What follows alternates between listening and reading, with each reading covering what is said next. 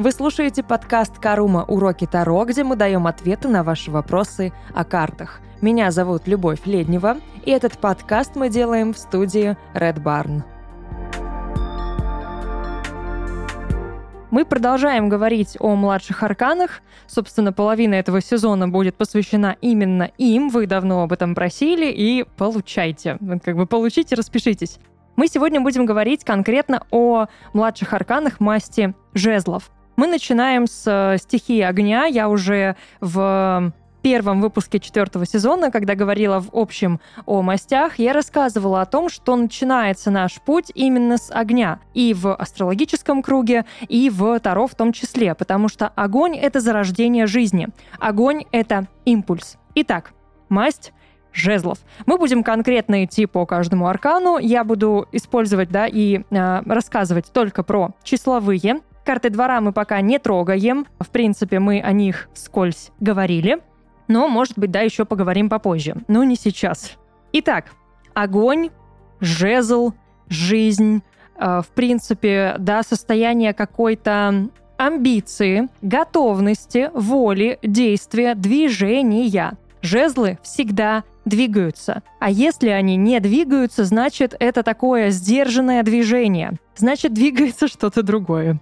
Ну а что? Да, именно так и живем. Итак, мы начинаем с тузов тузы — это всегда начало. Но, как я и говорила, опять же, в предыдущем выпуске, а, мы жезлы, энергию жезлов, делим на протяжении всего пути.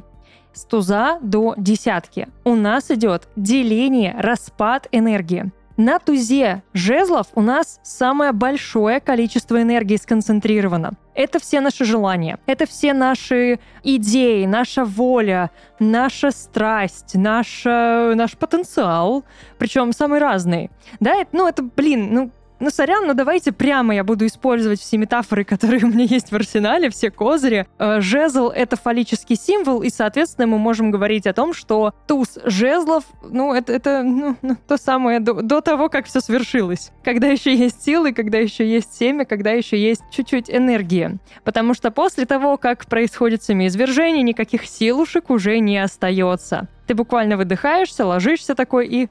Эх, и не знаешь уже, что делать. Все, ты все отдал, ты всю свою энергию отдал. Именно это происходит с энергией жезлов от туза до десятки. Туз жезлов. Все новое. Новые возможности, новые знакомства, новые чувства, новые импульсы, новые движения, новые возможности, варианты, все что угодно. Вообще все тузы, они немножечко смазанные в своей энергии, потому что мы можем здесь говорить и о том, что Туз кубков говорит о новых чувствах, о новых знакомствах, но и туз жезлов в том числе будет говорить об этом, потому что жезлы очень-очень социальные. Жезлы про карьеру, да, значит, у нас здесь может быть и что-то, э, ну, какое-то важное знакомство для карьеры, например. Это может быть какое-то важное предложение. Это может быть повышение. Это может быть новый виток, новое развитие, выход на новый уровень. Иногда говорят, что туз жезлов, да, это предложение там руки и сердца, э, замужество, женитьба. Соответственно, это тоже, ну, выход на новый уровень, да, это обновление. Тузы говорят об обновлении.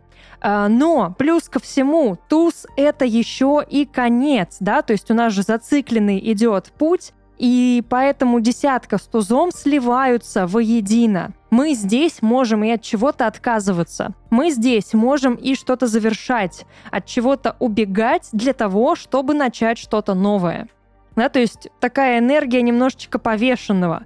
Отказаться от меньшего в пользу большего, например. Вот у нас есть эта идея. Я буду стараться вести какой-то сюжет, да, какую-то вот такую линию повествования для того, чтобы все это складывалось в единую концепцию, в единую историю. У нас есть эта энергия, она цветет, она растет. Если мы посмотрим на классическую карту туза жезлов в колоде Уэйта, да, мы увидим, что это ветка дерева, но она очень характерно выглядит, конечно, очень. Но а, у нее есть веточки, у нее есть листочки, она продолжает развиваться, жизнь в ней все еще есть. Это не палка, которая сухая, ее отломали, вломили, отпилили, отрезали, я не знаю, да, и убили в ней жизнь. Нет, жизнь все еще там есть. И она продолжает цвести, расти, пахнуть и все прочее. И мы вот эту вот жизнь, вот этот импульс, Мы берем весь, да, огромный, какой-то просто невероятный амбициозный потенциал, который своей эйфорией, своей а, огромной неуемной энергией может снести все на своем пути, да, это, это вулкан. Туз жезлов — это вулкан. И для того, чтобы нам этот э, вулкан сдержать, спастись, и чтобы он нас не снес своей энергией лавиной, мы переходим в двойку жезлов, и мы его сдерживаем. Мы не даем пока ему выхода, потому что если мы сейчас сразу дадим свободу вот этому импульсу огня, но он все сожжет на своем пути и все. Ну и как бы ничего мы не получим. Мы начинаем распределять все наши энергии, все наши идеи, наши импульсы. Мы этот огонь распределяем.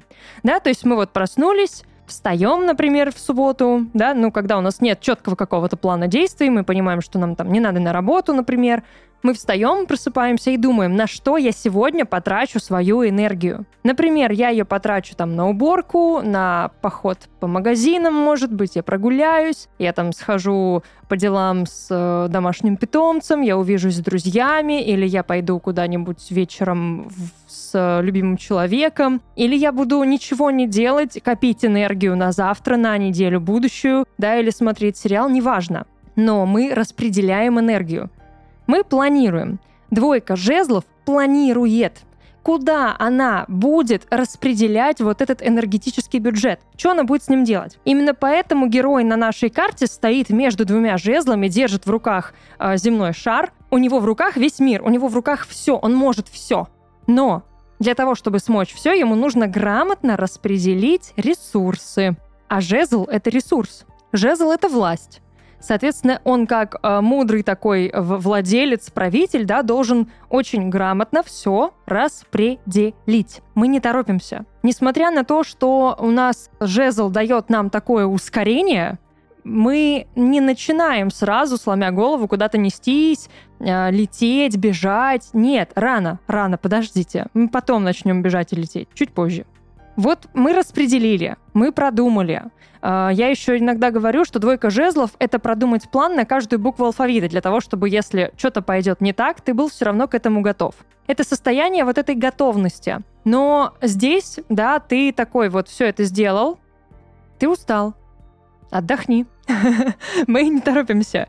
Да, двойка нам всегда говорит о выборе, о соединении чего-то. Здесь мы соединяем возможности с ресурсами, да, то есть мы как бы проводим вот эти ниточки соединительные, рисуем для того, чтобы понять, что у нас в, в итоге в остатке будет, в сухом, в хорошем остатке. Сможем ли мы смочь все? Сорян за тавтологию, но по факту. То есть у нас, например, да, в голове какие-то прям огромные, э, безумные амбиции, и нам действительно хочется все и везде успеть, но на двойке жезлов мы должны понять, действительно ли мы это сможем. Мы начинаем прикидывать, да, то есть мы там думаем, «А, я хочу вот это и хочу вот это. Но мы в это же время взвешиваем это в своей голове. Мы ждем, мы ждем нужного какого-то варианта, мы ждем э, какую-то формулу, которая нам поможет м- с наименьшими затратами все это успеть и сделать. Ну, к примеру, да, если а, ты понимаешь, что у тебя там станция метро рядом с домом а, ремонтируется, ты вряд ли будешь очень часто выбирать какие-то безумно сложные маршруты, которые затратят кучу твоего времени, да, которые усложнят тебе жизнь и впустую просто будут твои ресурсы сливать куда-то. Нет, ты дождешься, пока ну, к примеру, там, я, я не знаю, да, вы не поедете в какое-то очень далекое место, пока метро закрыто, потому что это неудобно. Вы подождите, пока метро откроется, и тогда будете активно им пользоваться. Ну, все логично. То есть то же самое здесь происходит. Или, например, да, вы не будете э, выбирать э, поезд с тремя там пересадками и, не знаю, две недели ехать э, чучух-чучух делать, да, э, если можно, например, в какие-то короткие, более сжатые сроки, часы, буквально считанные, преодолеть это расстояние на самолете. Вот, это, наверное, даже больше э, подходящая такая э, метафора. Соответственно, мы ее и берем. То есть, да, мы, мы здесь высчитываем, что будет более подходящим для наших дальнейших действий и применения туза жезлов. Вот, мы здесь думаем, мы здесь ждем. Ждем подходящих вариантов. Не знаю, ждем скидок, например, да, ждем каких-то акций, э, ждем каких-то предложений особых. Вот ждем. Тройка жезлов. Все еще ничего не делаем Удивительно на самом деле, что жезлы начинаются с импульса и сразу нас кидают в какой-то тихий омут, где мы должны смирно сидеть и ничего не делать. А, но, опять же, да, вот как я и говорила, нельзя сразу взять и вот этот неограненный, да, необработанный огненный импульс, вот эту энергию, вот эту лаву, не, не остывшую, выпустить в мир. Это очень опасно. Мы должны сначала облагородить то, что в нас зарождается. Итак, тройка жезлов. Это тоже ожидание. Это тоже такой момент э, затишья, но здесь мы уже определенные действия как бы сделали. То есть, да, тройка это что? Тройка это последствия.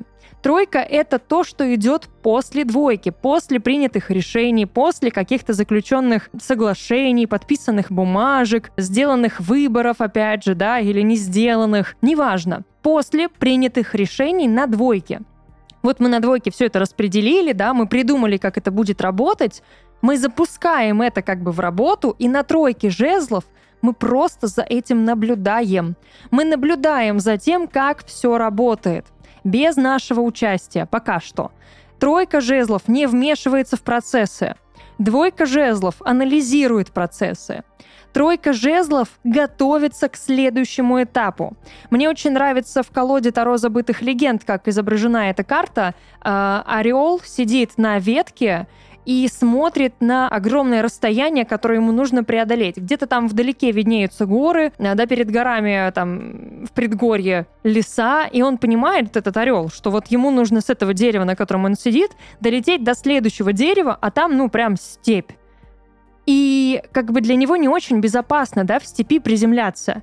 И, соответственно, он понимает, что ему нужно отдохнуть, запастись силами максимально, вот той самой энергией немножечко унять свой внутренний адреналин. Он-то уже огромное расстояние преодолел, и он уже чувствует усталость. Но у него есть и адреналин определенный, да, потому что каждый раз, когда мы занимаемся каким-то видом спорта, какой-то активностью, сначала мы на изнурение идем, а потом у нас открывается второе дыхание. Но вот это второе дыхание очень опасное, оно очень быстро заканчивается. И нужно понимать, что очень много вот в этот промежуток адреналина ты не сделаешь. Соответственно, тройка жезлов — это понимание того, сколько у тебя есть сил и насколько рационально, например, будет сейчас рыпаться. Ты просто готовишься к следующему этапу. Ты наблюдаешь за тем, что ты уже сделал. Ты анализируешь, что делаешь выводы, но ты не рыпаешься. Рыпаться можно на четверке жезлов. Как ни странно, несмотря на то, что жезл, да, это какой-то импульс, это движение, мы на двойке и на тройке в основном прикладывали такие более умственные способности, мы устали, мы морально устали от того, что мы сдерживали эту энергию. И на четверке жезлов мы можем дать ей выход. Очень качественный, положительный, здоровый выход. А на фоне остальных четверок, наверное, это одна из самых приятных, самых положительных, потому что в ней ну, особо никакого каверзного такого подвоха не видишь. Ни на первый, ни на второй, ни на третий взгляд. Но на четвертый можно постараться и что-то там найти, выкопать. Конечно, если захотите, я могу, ну, в каждую карту вам обращить и сказать, что да и здесь все плохо тоже. И на десятку кубков я могу так сказать. Но это если ты уже знаешь какие-то, да, особенности. Но опять же, не надо драматизировать на ровном месте, на пустом. Если вокруг нет драмы, то и тут драмы не будет. Четверка жезлов — это просто отдых это такое состояние кайфа, это состояние эмоциональной, э, не знаю, там, рациональной, всяческой разрядки. Это пойти в клуб, это потанцевать, это собрать друзей, это с ними посмеяться, повеселиться, я не знаю, позалипать в какие-то компьютерные игры, в настолки поиграть с друзьями, сходить в какое-нибудь новое место, расслабиться. И при этом получить удовольствие. Это не такой вид отдыха, когда вы просто, да, ну ничего не делаете, а как бы восстанавливаете ресурс именно вот этим ничего не деланием, да, через прокрастинацию. Нет, четверка жезлов — это активный, ну, такой относительно активный, я не говорю о том, что вам нужно идти в горы, хотя если хотите, вперед. Относительно активный отдых когда какие-то действия для этого мы все-таки совершаем. Это зона комфорта. Разумеется, это четверка, это стабильность. Мы здесь отдыхаем после затраченных усилий. Мы понимаем, что мы уже чего-то добились, и мы это отмечаем. По сути, четверка жезлов — это состояние праздника. Да, если мы посмотрим на эту карту в колоде Вейта, мы увидим, что что-то там они, ну, сто процентов празднуют. Какая-то там ну, не, не вакханалия, конечно, но какие-то дионисийские праздники происходят, потому что там и арка вот эта вот, да, с виноградной лозой, с фруктами, и вот в этих одеяниях, в туниках античных стоят герои, да, у них венки на головах, какие-то букеты в руках. Короче, веселые ребята, у них, ну, точно прикольно там. Да, у них прикольно. Они отдыхают, они знают, что после какого-то периода, когда ты, грубо говоря, батрачишь, да, и неважно физически или интеллектуально, ты должен отдохнуть. И четверка жезлов об этом именно нам и говорит. Просто расслабься, выдохни, иди, получи от чего-нибудь удовольствие. От чего угодно, от чего ты удовольствие получаешь, этим и займись. Да, и этим тоже. Но когда мы слишком долго начинаем а, как бы, ну, получать удовольствие, а вот те наши процессы, которые мы запустили на двойки и тройки, они же продолжаются. И тут такое дело. Проще всего здесь, конечно, говорить, да, о какой-то метафоре бизнеса, о метафоре рыночной экономики, потому что пятерка жезлов — это вызов, это конкуренция. Пока мы нифига не делали и отдыхали, но нельзя себя за это винить. Мы молодцы, мы, мы должны были отдыхать, и мы отдыхали. Это был заслуженный отдых. Но пока мы заслуженно отдыхали, другие, ну, не очень отдыхали и уже тоже сделали какие-то первые или, или не первые шаги и обошли нас в чем-то. Пятерка жезлов — это чистая такая конкуренция. Это соревнование. Но я больше скажу вам здесь, а, что пятерка жезлов — это, наверное, даже какой-то такой юношеский максимализм, потому что какой-то безумной причины для вот этого соревнования и вот этого вызова здесь нет. Но это чисто помериться писюнами. Ну, вот правда. Доказать кому-то что-то. Доказать, что ты можешь. Доказать, что ты э, там, быстрее, выше, сильнее. Что ты дальше прыгаешь. Или что у тебя волосы на руках длиннее. Или что у тебя более голубые глаза, чем у другого. Или что у тебя волосы на голове крепче. Или еще что-то. Что у тебя, не знаю, там, безымянный палец на левой ноге тоньше. Короче, ну, какие-то дурацкие причины для соревнования. Мальчишеский юношеский максимализм. Ничего плохого на самом-то деле в этой карте нет. Она бросает вызов, и если ты его принимаешь и преодолеваешь вот этот конфликт, вот это препятствие, ты красавчик, ты становишься сильнее. Поэтому все круто. Не надо сильно терроризировать эту карту. Она действительно может дать нам очень важные, очень мощные уроки, очень много важного нам открывает и очень такая ресурсная и богатая в плане уроков. Ну, то есть она дает мощный опыт, и она может повысить твой уровень. Вот, это как бы такой промежуточный босс, которого мы побеждаем и выходим на новый уровень. На новом уровне, когда мы победили среднего босса, что происходит? Конечно, нас встречают как героев. Мы победители. Шестерка жезлов. Карта триумфа, буквально. Здесь все очень логично. Мы преодолели какое-то первое сопротивление, мы победили, да, мы празднуем. Уюху! Все, мы победили. We are the champions, my friends. И как бы мы вот эту вот тусовку с четверки жезлов переносим, да, на шестерку. Но здесь уже у нас есть реальный повод. Нас прям вот восхваляют, нас превозносят, и мы себя превозносим. В чем есть опасность шестерки жезлов? Всегда это надо помнить. Потому что, а, я напоминаю, в жезлах у нас идет распад энергии. Это важно. Всегда надо это помнить. Поэтому в жезлах мы не набираем энергию, мы ее тратим. И уже на этапе шестерки энергии у нас, ну не то чтобы супер много.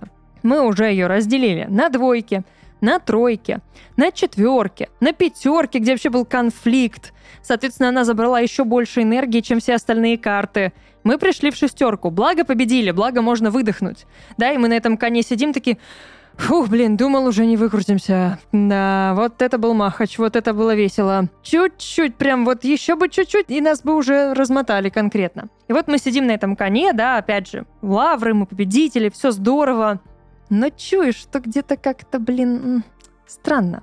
Но это опять же, да, в контексте именно повествования. Но по обычно шестерке жезлов, если она, например, да, не говорит о чем-то супер помпезном, пафосном, огромном, масштабном, да, типа, ну, реально никто э, в какой-то там битве не побеждал. Чем мы тут празднуем-то? Здесь мы говорим о личных, любых личных победах. Надо понимать, что личная победа — это дело очень-очень субъективное. Соответственно, иногда встать с кровати, да, заезжено, но это тоже победа. Позавтракать — это победа, да, то есть в зависимости от того, какие у человека проблемы, победы будут разные. Сделать первый шаг, написать человеку, позвонить, извиниться — это победа рассказать о своих чувствах, да, это победа. Я не знаю, когда, например, у тебя избегающий там тип привязанности, не начать выносить себе мозг, а выдохнуть, да, и просто отпустить ситуацию. Это победа. И таких моментов может быть очень-очень много. По шестерке жезлов очень важно их замечать. Очень важно отмечать свои внутренние маленькие такие победы, да, маленькие шажочки, которые ты делаешь на пути к большой-большой триумфальной победе. Что еще можно вытащить из шестерки жезлов? Здесь бывает всегда вот этот синдром перфекционизма, он не синдром, но просто, да, перфекционизм, который требует от тебя всегда идеальных результатов, то есть ты всегда должен быть на коне, у тебя есть либо одно, либо другое, черное и белое. Да и нет, и не янь, все, другого не дано. Соответственно, ты либо на коне, либо ты под конем, да, если ты не победил, то ты проиграл, и неважно, что, ну, ты не проиграл, ты у тебя, например, второе место, ничего страшного, или третье место, ты все равно как бы победитель, нет, все, ты проиграл. Вот такая полярность, она всегда в Таро будет присутствовать, да, вот эта дуальность, дихотомия, это для Таро очень-очень свойственно. Это надо помнить всегда при любой карте. Любую карту можно рассматривать как со стороны плюса энергии, так и со стороны минуса энергии. Это не значит, что плюс-минус это хорошо и плохо. Нет, это избыток и недостаток. Только и всего. Ну вот, мы победили.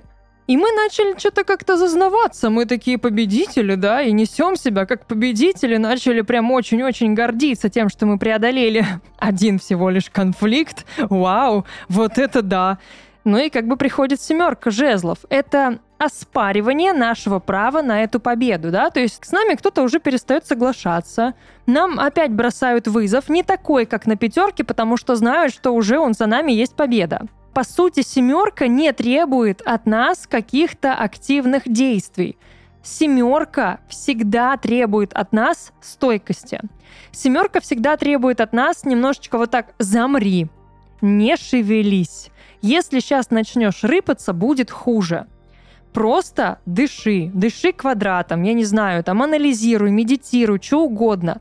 Но если будешь рыпаться, если будешь там шуметь, вибрировать, э, отвечать на вызовы, которые тебе бросают, принимать эти вызовы, все, как бы, ну, Game over, ты покойник, до свидания, здоровья погибшим. Мы так не делаем. Мы на семерке жезлов стойко как бы, ну, принимаем удары судьбы, сорян. Да, так и делаем. Но мы можем здесь, конечно же, отвечать, ну, в спокойной какой-то манере, да, говорить, например, что нет, извините меня, конечно, но вообще-то я достоин своего знания, зва- звания, знания, э, потому что я, ну, победил, я молодец, я это сделал. Если вы, ну, считаете, что я не достоин, давайте это обсудим. Мы здесь включаем такую дипломатию, но мы понимаем, что мы на своей территории. Когда нам бросают вызов на нашей территории, мы должны абсолютно спокойно реагировать. Иначе включается паника и понимают, что это какая-то истеричка, и согнать ее со своей территории будет очень просто. Ну, типа вообще, как два пальца об асфальт. Семерка жезлов — это больше такой момент внутреннего сопротивления, да, то есть пятерка нам бросает, ну, реальный какой-то вызов со стороны, и мы должны с ним столкнуться. Но они периодически друг друга взаимозамещают, да, то есть у нас может быть это как внутренне, так и внешне. И всегда нужно смотреть на расклад в общем, да, то есть если у нас вокруг какие-то люди лежат, какие-то какие карты двора, ну, мы делаем вывод, что это вызов со стороны. Если мы понимаем, что все карты как-то идут на внутреннее состояние, то это вызов внутреннему состоянию, и это вызов нас самих. Мы сами этот вызов берем, бросаем себе. Ой, такие людишки интересные. Но мы любим, мы любим, очень любим пострадать. Так вот, семерка жезлов.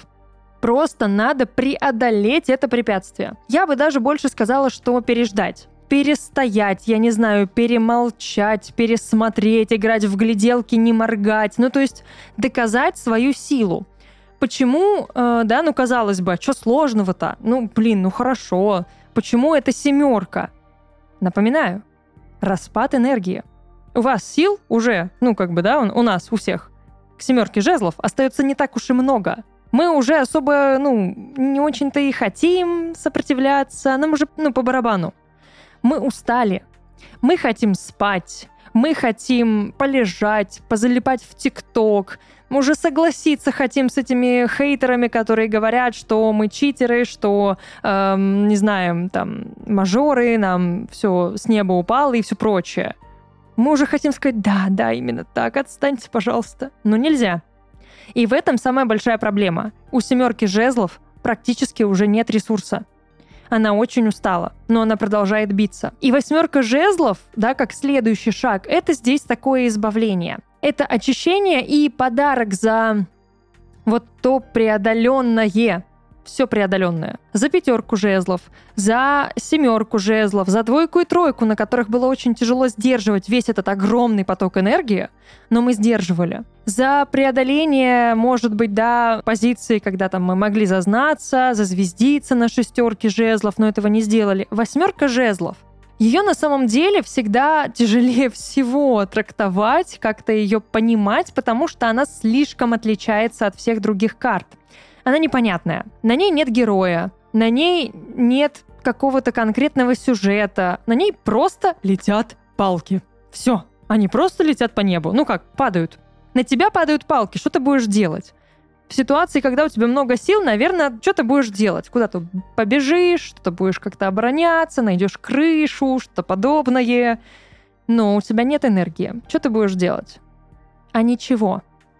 Ты просто ляжешь на траву и будешь смотреть на эти летящие палки и думать, сгорел сарай, гори и хата. Ну, как бы, куда упадут, туда упадут. Если повезет, не на меня. По сути, восьмерка жезлов — это такой сюрприз — который может быть разным. Он может быть как хорошим, так и плохим. Это состояние, когда ты уже думал, что сможешь выдохнуть, и ты, в принципе, выбираешь выдохнуть. Да, то есть ты такой, все, все, отстаньте от меня, пожалуйста, ничего не хочу делать. Ты ложишься, выдыхаешь, ты расслабляешься, да, какую-то, ловишь какой-то внутренний дзен. То есть восьмерка-то это все-таки у нас позиция стабильности, но из этой стабильности нас как-то пытаются вывести, но мы не реагируем. Восьмерка жезлов — это элемент колеса фортуны. Это необходимость плыть по течению. Ты не можешь повлиять на падающие палки. Ты не можешь их сбить. Они где-то там высоко.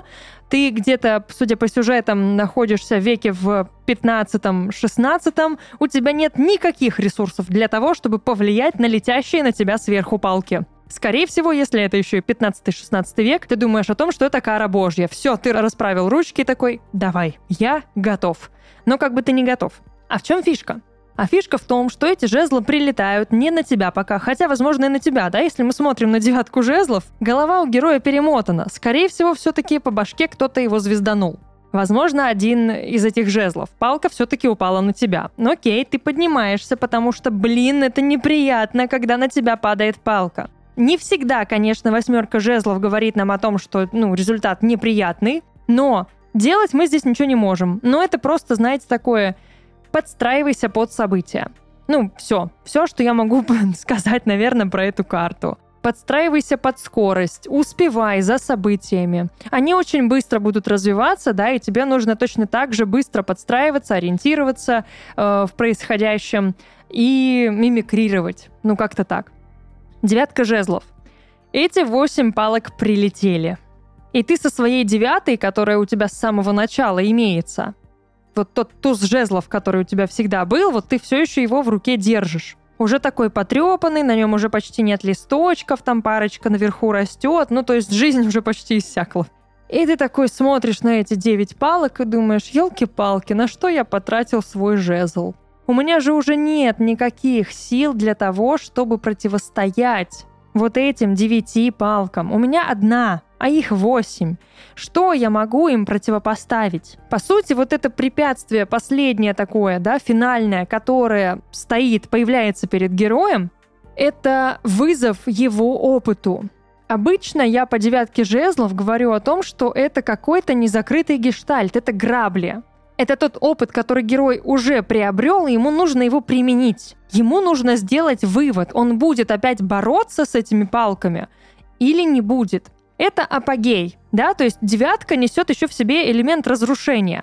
И здесь, ну, очевидно, мы разрушали энергию все это время, мы разрушали огонь, жезл, это распад, у нас практически ничего не осталось. Поэтому герой особо даже тут не сражается. Он, конечно, пытается обороняться, но здесь нет контратаки, здесь нет контр какого-то, ну, наступления, нападения, всего прочего, каких-то маневров. Это очень ленивое сопротивление. У тебя нет возможности бороться с теми проблемами, которые тебя окружают. И в итоге ты переходишь к десятке жезлов, собрав в охапку все эти проблемы, которые на тебя навалились, идешь такой, палки мои палки, куда ты их несешь? Очень символично по десятке жезлов анализировать положение героя. Он не просто несет на себе какой-то тяжелый груз. Я сейчас говорю именно о классической э, колоде Уэйта. Он не видит, куда идет, он идет вслепую. Мы вроде как видим, что он идет в город. Вроде как там есть какие-то ворота, короче, куда-то ему надо прийти, принести эти палки. Но он их так неправильно несет, так неудобно, он сгорбился, он не видит, куда идет, да, ну, перекинь их как-то, возьми поудобнее, раздели напополам. Одну, одну пачку на одно плечо, другую пачку на другое плечо, да, и смотри, куда идешь, выпрями спину, распредели вес, но сил-то уже нет, это десятка, это максимальный распад, все, у нас ничего не осталось. Мы не видим, куда идем, мы не хотим идти, что у нас такое жезл? Это воля, это желание, это движение, это амбиция, это сила, это энергия, это страсть, да, это, ну, наши жизненные силы. Десятка. Распад. У нас нет энергии, у нас нет желания, у нас нет амбиций, у нас нет воли. Ничего нет, мы ничего не хотим. Все, что мы хотим, это на самом деле вот здесь же бросить эти палки, и все. И вот тут самый главный конфликт этой карты. Да, это огромный груз. Да, это какое-то состояние уже не стояние. Но мы задаем себе и герою один очень интересный вопрос. Да, Коля, а нахрена ты тащишь эти палки, если в итоге ты их никуда не принесешь, скорее всего? Ну, вряд ли с таким состоянием и таким грузом он дойдет до города в целости и сохранности. Скорее всего, он скоро споткнется обо что-нибудь или просто упадет от изнурения, да, и так и не дойдя до города, где его, ну, помогут ему, э, дотащат, да, возьмут эти палки, перехватят. Нет, он пока что один. И логично было бы вспомнить состояние двойки жезлов, когда ты грамотно распределял всю эту энергию. Но нет, ты теперь вот тот самый трудоголик, который с э, состоянием э, тотального выгорания все еще продолжает трудоголичить, грубо говоря. И вот он тащит эти палки. Зачем? Куда? Кому? Непонятно. Вообще ответов на вопросы нет. Герой сам не знает, зачем он их несет. Ему дали, сказали, неси. Он несет. Да брось ты эти палки. Отдохни. Дойди до города сам, скажи, ну без палок, скажи, что тебе нужна помощь, там валяются палки, их надо принести. Возьми подмогу, вернись в город, попей воды, отдохни, вернешься за палками потом. Донеси по одной. Ну, то есть вариантов много. Но сил нет, желания нет, поэтому просто бездумно, слепо идем уже по какой-то накатанной, абсолютно неправильной, ненужной, разрушающей нас дороге. Вот к этому разрушению, распаду энергии приходит у нас тот самый туз жезлов, который полон энергии, импульса, желания, идей, амбиций, возможностей и всего-всего-всего. В итоге мы его растратили, да, ну как бы не, непонятно пока грамотно, неграмотно, то есть герой-то все еще выбор не сделал, но десятка и туз — это одно и то же. Соответственно, мы делаем э, вывод о том, что все-таки герой бросает эти палки, ну, например, выбирает одну, да, на которой он будет опираться для того, чтобы дойти до города. Он отдыхает, и у него снова есть тот самый изначальный заряд туза. И да, мы начинаем сначала. Вот такая вот энергия жезлов, если смотреть на нее, наверное, в едином каком-то концепте, она не кажется такой интересной, а, яркой и положительной, как мы привыкли думать о жезлах, да, как о такой вот очень живой и яркой, жизнерадостной, жизнелюбивой масти. Но очень важно понимать, почему именно так происходит. Да, жезлы — это распад. Мы энергию тратим Каждый день тратим. Каждую ночь там восполняем, ну, неважно, да, когда вы там спите. И снова тратим. Такие дела. Это был подкаст «Карума. Уроки Таро», где мы давали ответы на ваши вопросы о картах. Меня зовут Любовь Леднева, и этот подкаст мы записали в студии Red Barn. Увидимся.